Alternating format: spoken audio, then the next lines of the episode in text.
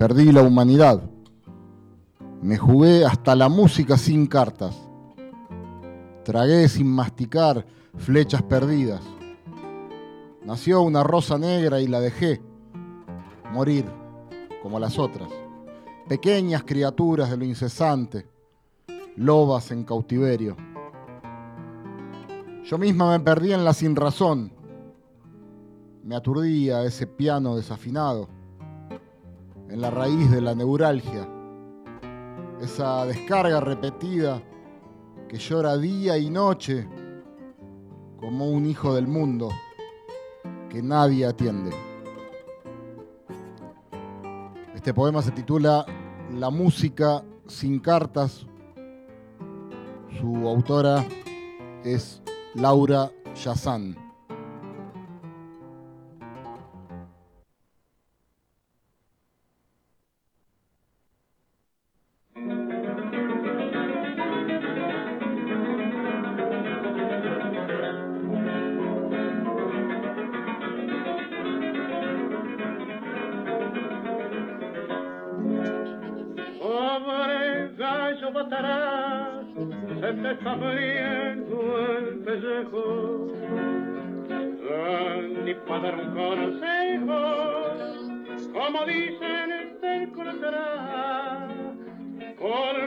Estás enclenque y viejo, pobre gallo matarás.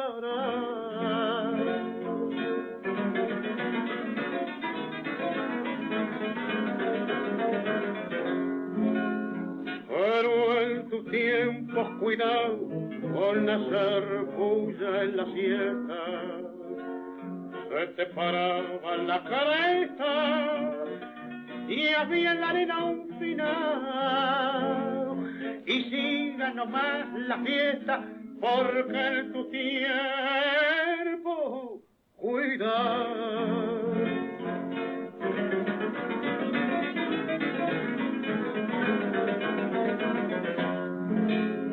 Era de larga tu espuela como cola de peludo y a más de ser entrañudo eras guapo sin abuela porque hasta el más corajudo sintió terror por tu espuela.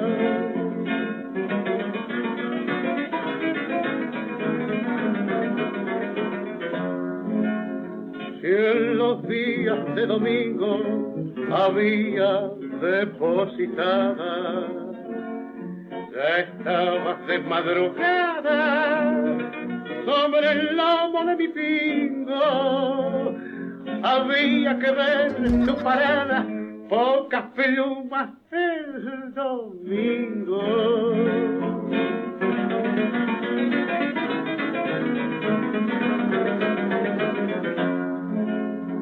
Y si escaseaba la plata o andaba medio tristón, entre brinco y reculón, me picaba la alpargata, como diciendo, patrón, ya sabes si anda sin plata.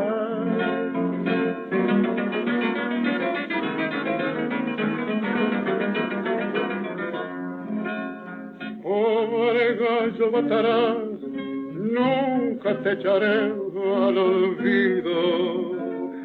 Pimentón ni maíz molido, no te ha de faltar jamás, porque soy agradecido, pobre gallo matarás.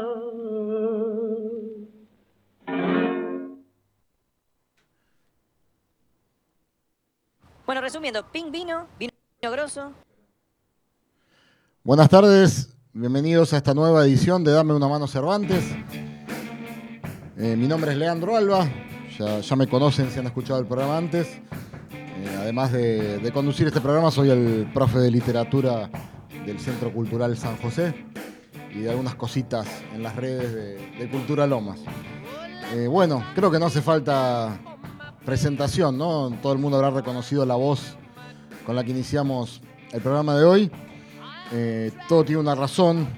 eh, y entramos con Gardel porque hace eh, unos 10 días eh, se cumplieron 86 años de, su fallecimiento.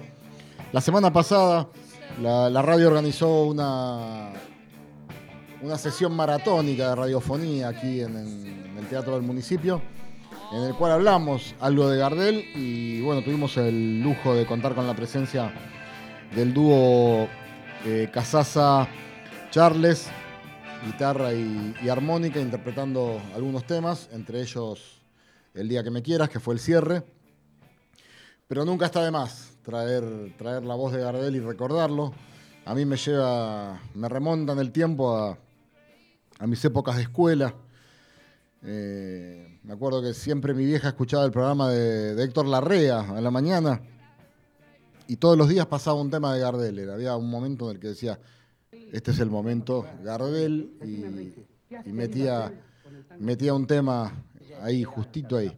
Y al rato ya nosotros teníamos que salir para la escuela, entonces como que era un poco la, la, cortina de cierta, de cierta parte de mi infancia, ¿no? Eh, por eso persiste, está ahí siempre, está, si- está siempre. Hoy lo que escuchamos fue Pobre Gallo Bataraz, que es un tango que él grabó en el año 30 para el sello Dion, con acompañamiento de guitarras. Un tango cuya letra pertenece a Adolfo Herschel y la música es de José Ricardo. Así que, bueno, desde aquí nuestro recuerdo al Zorzal Criollo, que, que nunca, nunca está ausente de este programa. Eh, bueno, venimos de, un- de unos días complicados en cuanto a las pérdidas. A mí me, me, entristece mucho encarar un programa como una especie de, de obituario repetido, ¿no? Eh, y es que mucha gente importante, al menos eh, para, para un sector de- del pueblo argentino, está, nos está dejando, sea por, por COVID, sea por, por otra- otras afecciones o problemas. Pero bueno, en primer lugar lo quería recordar a Juan Forn, un gran escritor que, que falleció hace dos domingos. Eh, estaba viviendo en Villa Gesell, el autor de bueno, muchos libros, ahora se me vienen a la memoria Corazones Cautivos, Nadar de Noche, María Domecq, y sobre todo la columna que tenía lo- los viernes en página 12, la contratapa, que llegó a ser casi, en un momento era de compra, de compra obligatoria, página 12 para leer lo que él escribía en la contratapa. Eh, fundador del suplemento cultural Radar, en el mismo diario. Eh, bueno, al parecer un infarto. Era muy joven, tenía 61 años, así que eh, duele mucho esta pérdida porque también era un tipo que muy, muy, muy lúcido y, le abrió la cabeza a mucha gente. Eh, realmente es, es muy doloroso. Bueno, vamos a seguir hablando de esto porque al día siguiente falleció Laura Yazán, eh, una gran poeta que multipremiada. Ganó el premio municipal Ciudad de Buenos Aires con su libro Ripio. Esto creo que fue en el 2005. Después ganó el premio Casa de las Américas, que es un premio muy importante, con un libro que se tituló La llave Marilyn. Y el premio Carmen Conde, creo que había sido el último así resonante que obtuvo. Eh, por eso comenzamos el programa leyendo uno de sus poemas. Les recomiendo mucho la, poesía de Laura. Eh, era una gran poeta y también era muy joven, eh, prácticamente la misma edad que, Juan Fon, tenía 60 ella. Bueno, no nos habíamos recuperado de estas dos pérdidas cuando eh, se nos muere Horacio González, otro referente indiscutido de, de nuestra cultura, sociólogo, docente, investigador, ensayista, fue director de la Biblioteca Nacional, eh, bueno, un hombre orquesta, uno de los miembros fundantes de, Carta Abierta, publicó también un montón de libros, entre los cuales ahora me acuerdo eh, que su ensayo sobre Roberto Art, que se llama Política y Locura, eh, Perón, Reflejos de una Vida, un libro sobre Paul Grusac, que también fue director de, de la Biblioteca Nacional en su momento. Bueno, tiene una bibliografía muy, muy extensa. Eh, así que les recomiendo, pueden entrar por muchos lugares a la obra de, Horacio, no solo lo que escribió, hay incontables videos y entrevistas eh, circulando por, por, por la televisión, por todos los medios, por, fíjense, porque en Canal Encuentro estuvieron repitiendo varias entrevistas que, que él había, había brindado en los últimos tiempos, opinando siempre con, con mucha inteligencia acerca de, la coyuntura política de nuestro país. Eh, tenía 77 años y bueno, eh, falleció producto de una, de una infección intrahospitalaria. Eh, se le complicó con un COVID, algo que no tenía que ver con el COVID, pero bueno, finalmente el destino determinó que sus días terminaran, pero bueno, lo seguiremos recordando.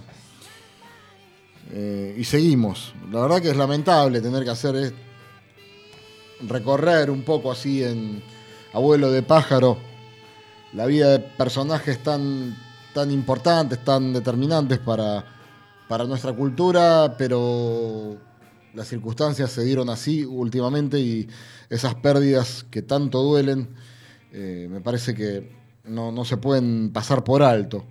Eh, otro personaje muy querido fue Willy Crook, que falleció la semana pasada, también 55 años nada más tenía Willy Crook.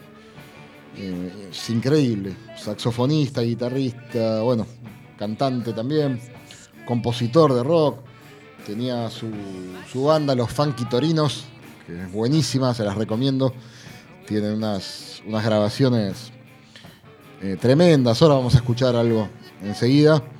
Y bueno, generalmente él ha sido más reconocido por haber tocado con bandas archi conocidas de nuestro rock, pero prueben, prueben su obra solista que no se van a llevar ninguna sorpresa desagradable, era, era un tipo muy talentoso. Eh, cu cuando hablo de, de, bandas reconocidas a nivel nacional, hablo nada menos que Los Abuelos de la Nada o Los Redondos, porque tocó en las dos. Así que imagínense, para, para llegar a ese, a ese nivel eh, hay que tener un, poquitín de talento, ¿no? Eh, desde aquí recordamos a, a Willy Crook con, muchísimo cariño. Y bueno, el último fue durante esta semana, no me acuerdo qué día fue, pero eh, bueno, el COVID metió la, metió la mano acá y se nos llevó a Sergio Víctor Palma. Un campeón mundial de boxeo, él ganó el título de peso gallo en agosto de 1980 en Spokane, Estados Unidos, a, Leo Randolph, que era, venía invicto, era un boxeador temible. Sin embargo, Sergio terminó por vencerlo, pero Sergio fue un boxeador un poco atípico, un personaje muy, muy eh, entrañable, muy querido. También, si, si se les da por investigar un poco acerca de él y miran alguna de las entrevistas que, que, brindó en televisión, que hay muchas en, en, YouTube y en otras redes, eh, se, van a, se van a llevar una sorpresa porque parece realmente un, intelectual con todas las letras, discutiendo con, con algunos personajes con mucha, mucha altura. Eh, le decían el boxeador poeta a él. Había nacido en un lugar que se llama La Tigra, un paraje que está en el Chaco, en la más extrema pobreza, y terminó siendo campeón mundial de boxeo. Una vez retirado del boxeo, grabó discos donde cantaba, donde recitaba poemas, tenía muchas inquietudes intelectuales, y hay un libro muy, muy interesante que si lo pueden llegar a, conseguir, a mí me gustó mucho, eh, que justamente se llama El boxeador poeta. Lo escribió un canadiense, David Shining se llama, y se llama El boxeador poeta, anécdotas de Sergio Víctor Palma. Yo lo, leí hace unos años y, me gustó muchísimo, así que si lo pescan por ahí no se van a, arrepentir en absoluto. Eh, bueno, lamentablemente tenemos que, empezar el programa de esta manera. La verdad, no es lo más, lo más agradable tener que, recordar a, gente importante del ámbito de la cultura que nos va dejando paulatinamente, algunas a causa del COVID y otras no, pero bueno, cada vez nos sentimos un poco más más desvalidos, un poco más, solos, ¿no? Eh, entre otras cosas, algo que eh, me puso contento ayer como para no llegue a hacer un a balancear la mala onda de todo esto, pero ayer me llegó eh, el ansiado mensaje de que me voy a vacunar mañana y nada más y nada menos que me tocó el Centro Cultural San José, allá un lugar tan querido, tan conocido y que siento tan mío, ¿no? Donde vengo dando el taller literario desde el año 2017, eh, solamente interrumpido eh, a causa de la pandemia. Ahora estamos eh, saliendo vía Zoom, pero bueno, siempre es un lugar en el que estoy pensando, en la biblioteca Osvaldo Bayer, que, inauguramos ahí. Bueno, va a ser muy lindo volver después de bastante tiempo. Eh, esta vez a vacunarme. Eh, así que bueno, mañana me toca, eh, después les cuento la, experiencia, pero estoy, estoy muy contento con, esta noticia. bueno, hablábamos de Willy Crook, de Willy Crook y vamos a escucharlo un poco a Willy Crook, si no, les parece mal. tenemos un tema que él grabó con su banda, con los Funky Torinos en el año 95 que se llama Big Bombo Mama. Eh, no, ese es el nombre del disco, perdón, discúlpenme. El tema se llama Rock Revenge. Big Bombo Mama es el nombre del, del, disco este que sacó en el año 95, en el cual está el tema Rock Revenge que vamos a escuchar a continuación. Cultura Lo Más Radio. ¿Mm?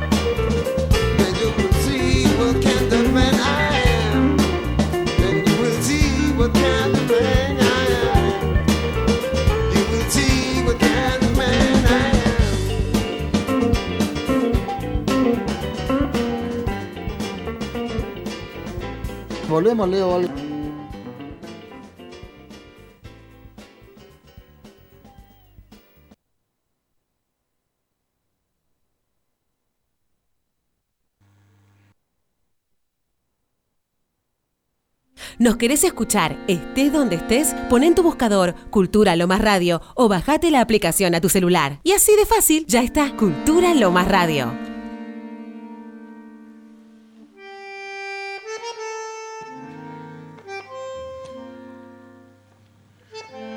Creo en lo que se mueve detrás de la aspereza, en la instancia agotada de una promesa rota. Creo en la inmediatez, creo en las despedidas, en los cuerpos vencidos por el peso de la parte que falta. Creo en la vanidad, creo en lo efímero, en la trinchera que construye la noche con las piedras del día.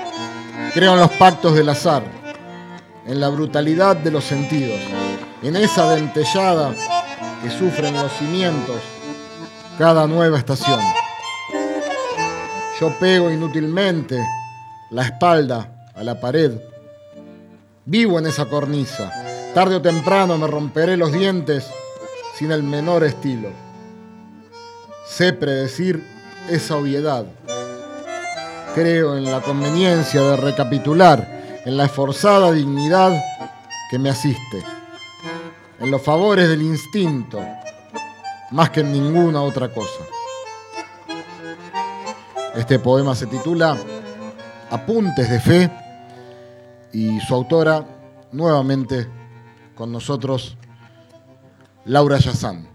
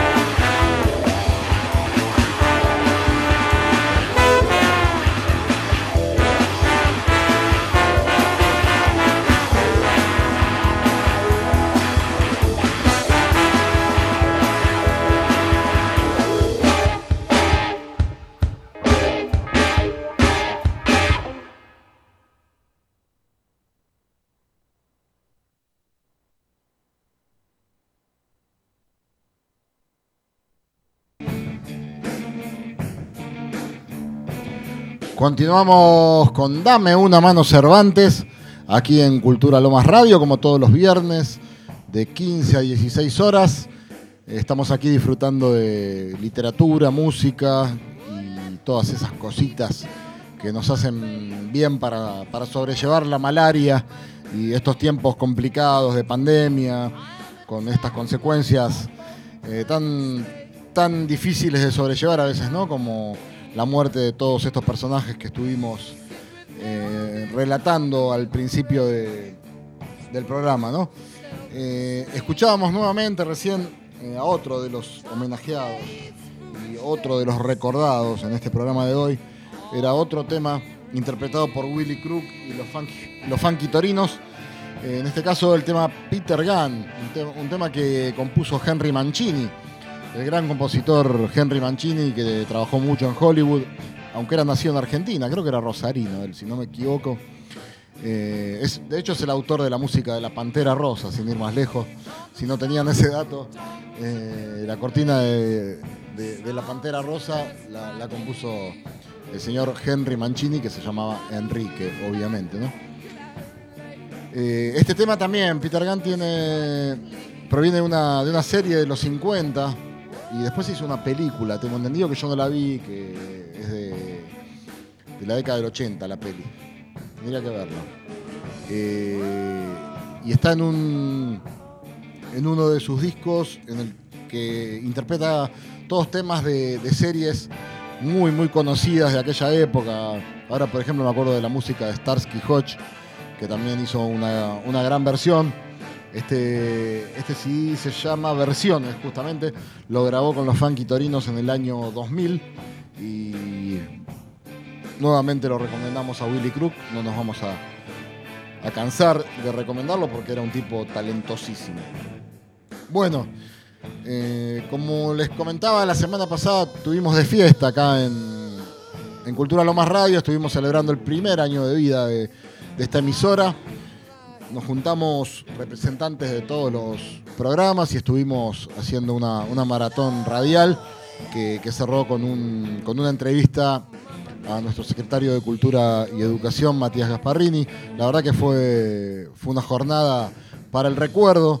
Eh, Dame una mano Cervantes, como les contaba, estuvimos recordando un poco a, a Carlos Gardel, porque el día anterior justamente se habían cumplido 86 años de, la tragedia de Medellín, de su, de su muerte tan joven, ¿no? Y nos acompañó Federico Casaza y Martiniano Charles, eh, haciendo, nos trajeron su música, ¿no? Un tema de su autoría, tocaron, tocaron El Día que me quieras y tocaron La Olvidada, ahora que me acuerdo.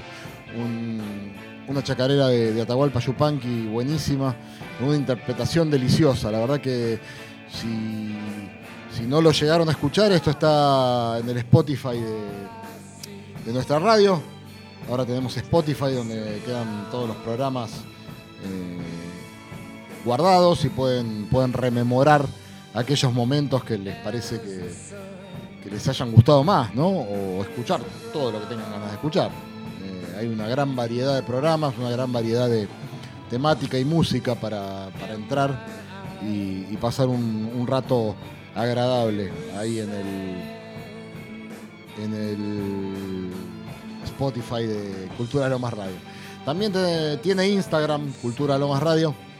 Eh, así que lo, pueden, lo pueden buscar, ahí va a estar la data de toda la programación. Eh, Hay anuncios de programas nuevos, eh, aparecen todos los flyers con la información correspondiente a cada programa y qué va a estar pasando en cada programación semanal. Y a las historias se suben algunos fragmentos de, programas que se, se filman mientras se están desarrollando. Eh, bueno, yo también personalmente tengo un Instagram y lo voy a pasar por si, ya que estamos, que es eh, arroba leandro.alba con B corta. Eh, me van a ver eh, bajo el nombre de Tino. No se sorprendan, en mi casa me dicen Tino desde hace unos años. eh, como aquel muchacho que cantaba en los parchís, aunque no tenemos mucho que ver, eh, hasta donde sé. Bueno, ahí ya debo haber dejado en evidencia cuántos almanaques pasaron por mi vida, ¿no? Ya cuando nombré a los parchís es como me fui demasiado atrás. Pero bueno, no me, voy a dejar de hacer cargo de la edad que tengo. y los que saben de qué estoy, estoy hablando se deben haber sonreído. Eh, fueron, fueron muy famosos, era un quinteto de unos chicos españoles que cantaban canciones infantos juveniles a principios de la década del 80 y fines de la década del 70. Yo era muy chiquito en, en aquel tiempo, pero había como un boom, una locura, una locura como la que hubo también un tiempito después, ya entre que cundió entre gente más grande. Me- acuerdo que le llamaron la Kiss Manía por, por Kiss, por el grupo Kiss. ¿Se acuerdan de los enmascarados que aún hoy siguen tocando? Eh, incluso he tenido amigos que eran súper fanáticos, coleccionaban hasta el, más ínfimo video que localizaban. Estamos hablando de otra época, ¿no? No era que todo estaba al alcance de todos. Eh, para conseguir un video había que tratar de, primero conseguir una videograbadora, el VHS, íbamos mucho al Parque Rivadavia donde se conseguían los, videos pirateados y esas cosas. Eh, era todo un trabajo andar en busca de material nuevo, no solo de Kiss, sino de cualquier banda que, que a uno se le ocurriera. Había que, que buscarlo. Acá me acuerdo que había un. En una galería de Lomas había un negocio legendario que se llamaba La Magia, eh, donde nos grababan los cassettes de, aquellas bandas eh, a muy bajo precio porque eran, eran truchos, eran los TDK grabados. Eh, ahora no, no existe más bajo ese nombre local, ahora tiene otro nombre, me parece que cambió de dueño, siguen vendiendo discos, CDs. No- ya no venden discos ni, ni cassettes, pero venden CDs y venden remeras de grupos. Eh, qué épocas. Y me acuerdo que después de, la locura con Kiss, eh, apareció, apareció Michael Jackson con, con su disco Thriller, que rompió todo. Esto, estoy hablando de años, no me acuerdo, 84, 85. Y, y también fue una locura total. De hecho, creo que Thriller todavía sigue siendo el disco más vendido de toda la historia de la música. Eh, desde aquellos tiempos no, no se pudo superar eh, esa, esa cifra y ya no se va a superar porque el formato físico de la música ahora nos impone otras condiciones y son muy pocas las personas que se acercan a un negocio a comprar un disco o un cassette, la mayoría lo baja de internet y lo escucha, lo escucha en su casa, porque además los, los precios tampoco son tan accesibles como pudieron ser en, otros tiempos, ¿no? Eh, así que bueno, me fui un poco para el lado de, la nostalgia, recordando, recordando aquellos tiempos de inicios y mediados de la década del 80 y aquellas, aquellas locuras, aquellas, aqu- aqu- aquellas, eh, aquellos arrebatos de fanatismo que había con, con algunas bandas. Por aquel tiempo también me acuerdo que una de las primeras bandas grandes que vino, que fue en el 81, que fue Queen, que tocó en Vélez.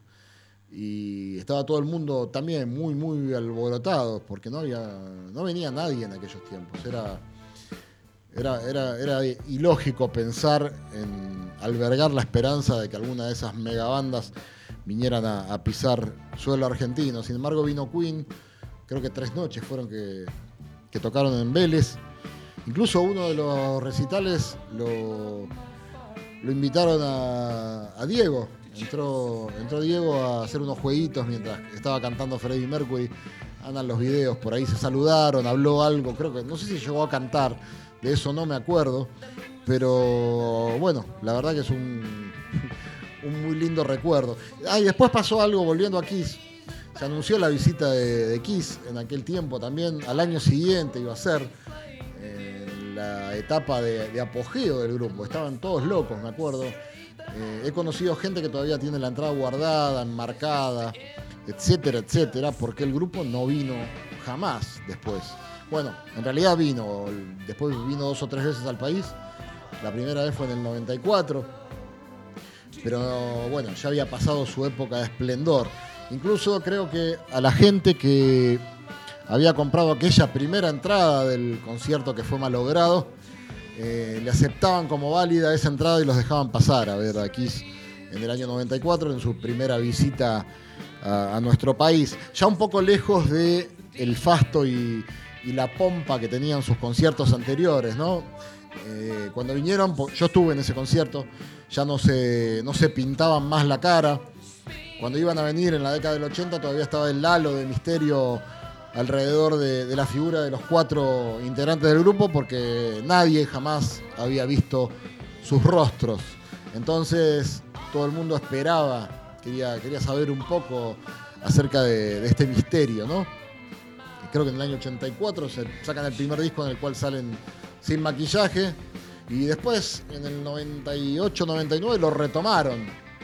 Y bueno, es el día de hoy que a veces tocan con maquillaje, a veces tocan sin maquillaje, a veces se ponen esos, esos tremendos trajes de cuero y lentejuelas con esas botas altísimas que usaban a fines de los 70 y a veces eh, tocan más de entrecasa, ya bueno, como que adoptaron las dos, las dos facetas, pero se perdió esa, esa- aura de misterio que tenían en, en aquellos, en aquellos tiempos, que incluso la prensa eh, lo, lo agrandaba mucho más de lo que de lo que de lo que era, ¿no? Eh, se había llegado a decir cualquier barbaridad, incluso que, en un concierto eh, habían soltado pollitos y los habían pisado con esos zapatones que usaban, algo que jamás pudo ser comprobado, es un- uno de los cuentos chinos más famosos de- del amarillismo local.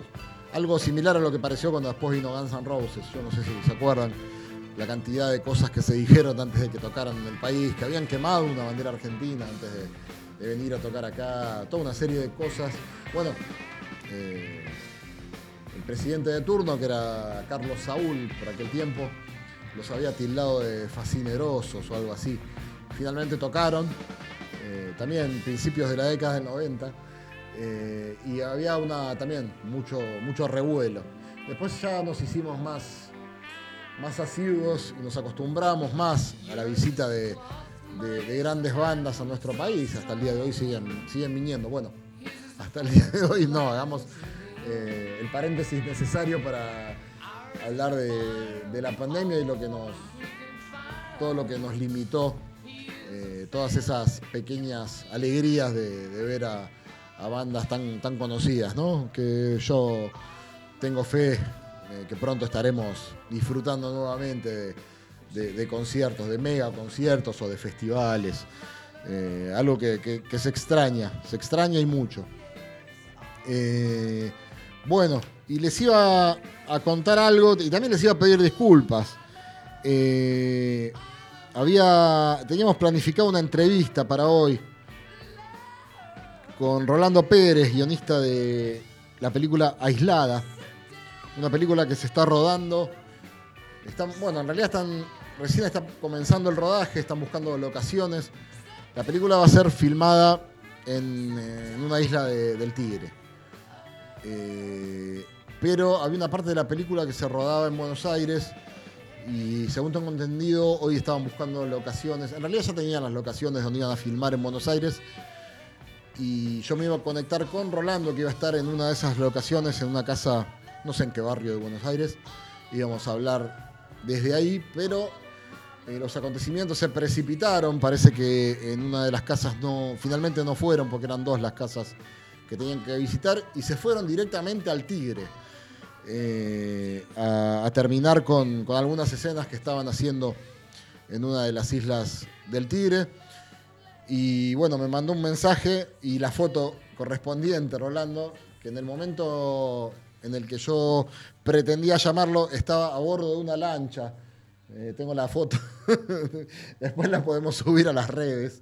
Eh, justamente estaba, estaba en una lancha yendo a la isla donde, donde se va a filmar gran parte de, de- la acción de, de esta película, ¿no?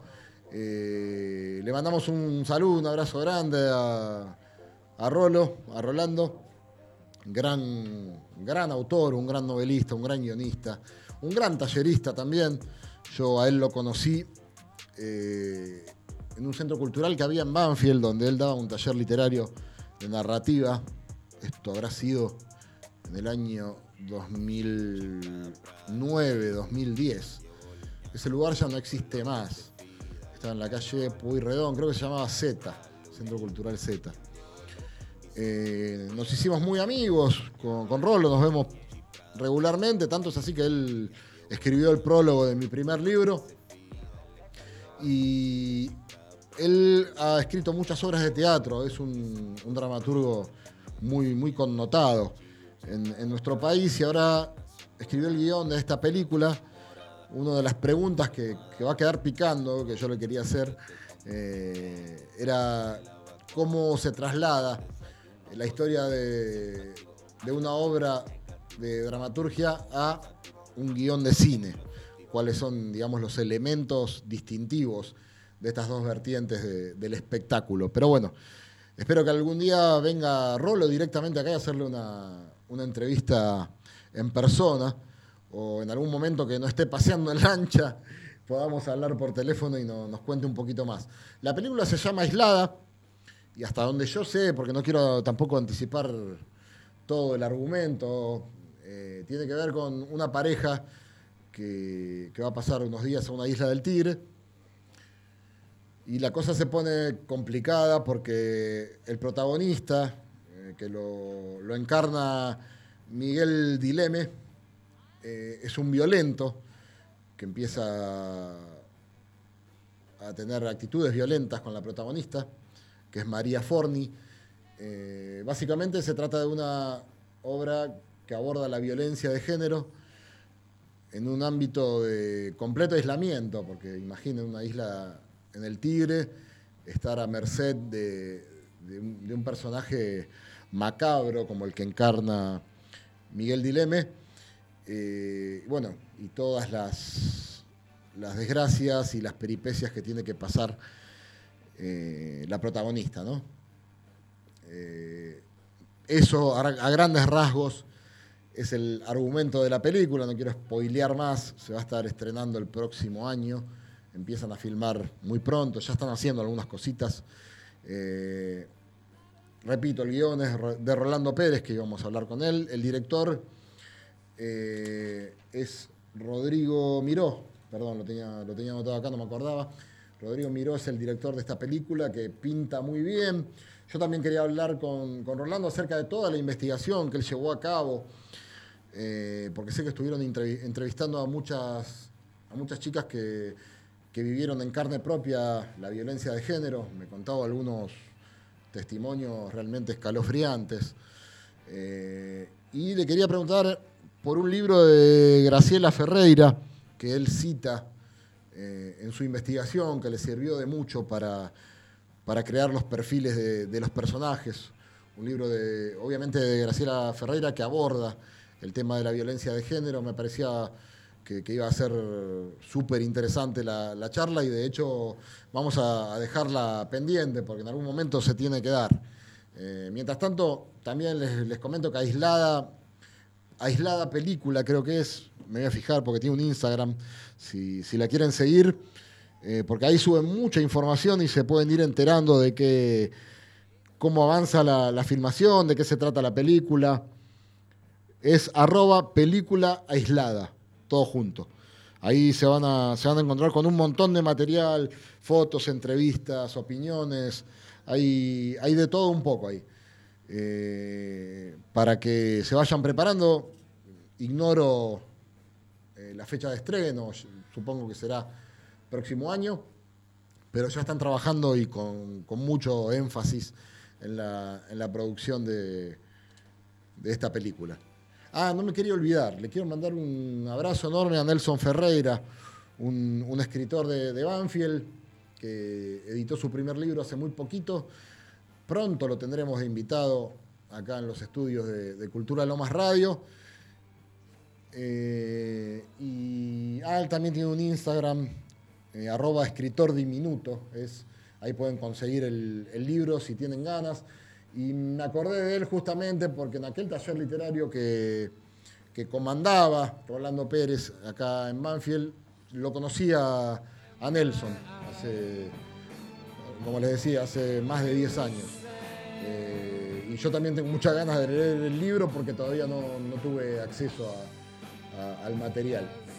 Eh, esperemos también tenerlo muy pronto a, Nelson por acá para que nos cuente acerca de, su libro y mientras tanto pueden ir chusmeando en su página, arroba escritor diminuto, y se, pueden ir enterando un poco de qué trata, de qué trata su libro.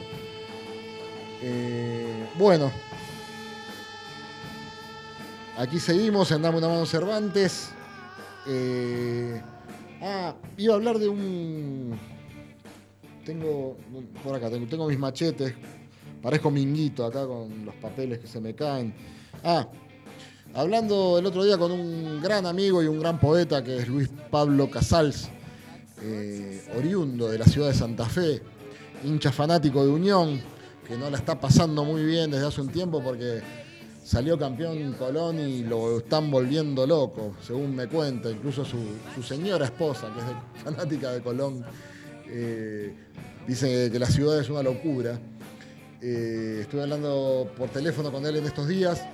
Eh, bueno, eh, Luis, Luis Pablo tiene, tiene un par de libros de poesía muy interesantes. si quieren también lo pueden googlear y encontrarse con, su obra. Es un, gran poeta. Y él, siempre hablamos mucho de, rock. A los dos nos, nos, gusta mucho el rock. Justamente a él le gusta mucho Kiss. Hace un rato estuvimos hablando de Kiss. Eh, y me, mandó algunos temas de, un autor, un, bajista, un bajista que es un, gran músico, un tipo eh, súper reconocido a nivel internacional, incluso ha tocado con gente muy grosa, con muchos referentes del género. Acá ha tocado con Papo y con agrupaciones eh, en Estados Unidos, en Europa generalmente y primordialmente se desempeña como bajista, aunque también toca otros instrumentos. Y bueno, en las charlas que mantuve con, Pablo, él me ha mandado algunos de sus temas, porque eh, Sebastián, Sebastián Casís, que así se llama el, músico de quien estamos hablando, eh, anduvo escribiendo, escribiendo muchas canciones durante durante la cuarentena y desde, desde, que empezó la pandemia, como nos ha pasado a muchos, ¿no?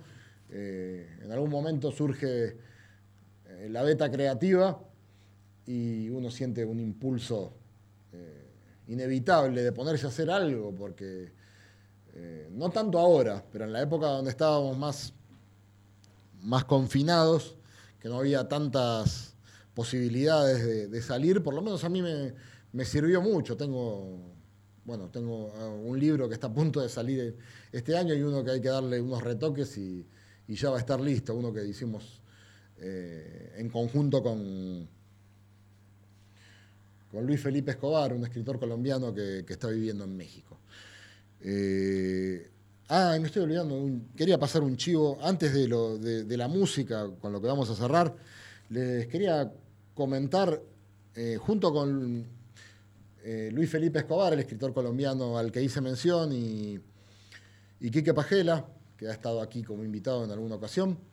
Eh, estamos llevando adelante un club de lectura, se llama Asterión, todos los martes a las 8 de la noche, donde analizamos obras literarias. Eh, y el próximo martes tenemos una linda sorpresa, porque vamos a, estar hablando de un cuento de Antonio Di Benedetto que se llama Abayay, el hombre sin miedo eh, hace 10 años exactamente, esta semana se cumplió, se, filmó una película basada en este relato que básicamente es acerca de un hombre que se sube a su caballo y nunca más baja de él. Hace como una especie de promesa. El cuento más o menos se trata de eso. No, no quiero adelantar tampoco demasiado. Está la película, está en YouTube también para verla. Pero el director de la película, Fernando Spinner, la adaptó en clave de western. Y por el lado del relato original de Di Benedetto venía más por el lado de lo gauchesco, ¿no? Entonces hizo como una traslación. Y lo bueno de este encuentro del Club de Lectura Asterión es que va a participar Fernando Spinner, el director de la película, y nos va a contar algunos detalles de, la filmación de la película y algunos detalles de cómo trasladó eh, la narrativa de, ese cuento de Di Benedetto a una película eh, que, bueno, requiere cierta complejidad, ¿no? No, es algo menor, porque encima no, es del todo igual lo que sucede en esa, en esa película a lo que está en el cuento de Di Benedetto. Eh, para participar del Club de Lectura Exterior les dejo un teléfono de contacto si, si tienen ganas. Es 11 53 3407 53. Bueno, después de este paréntesis, eh, volvemos al músico de quien estábamos hablando, de Sebastián Casís, este músico tan reconocido, músico santafesino. Eh, les decía que Luis Pablo Casals me estuvo mandando material de él, todos temas muy buenos. Y el último me lo mandó durante esta semana y decidí que lo iba, lo iba a poner hoy acá en el programa para cerrar esta edición de Dame una mano Cervantes de hoy. Se llama Una canción. Eh, Sebastián Casís, un enorme lucero de la ciudad de Santa Fe. Eh, con este tema nos vamos a ir despidiendo. Hasta el próximo viernes. Esto ha sido Dame una mano Cervantes. Damas y caballeros, los esperamos nuevamente el próximo viernes a esta misma hora. Espero que disfruten mucho su fin de semana y bueno, al menos veo que, hoy no hace tanto frío como los días precedentes, ¿no? Me parece que, pinta lindo para el fin de semana. Disfruten de, estos días y el próximo viernes, aquí mismo, a esta hora, nos reencontraremos. Eh, como les dije, nos despedimos con una canción de Sebastián Casís. Que estén muy bien. Un abrazo enorme para todos. Reconciliarnos, poder perdonar, tenemos tanto en común. Reconocernos en los demás para volver a intentar encender las ventanas, ventanas del alma, la distancia es una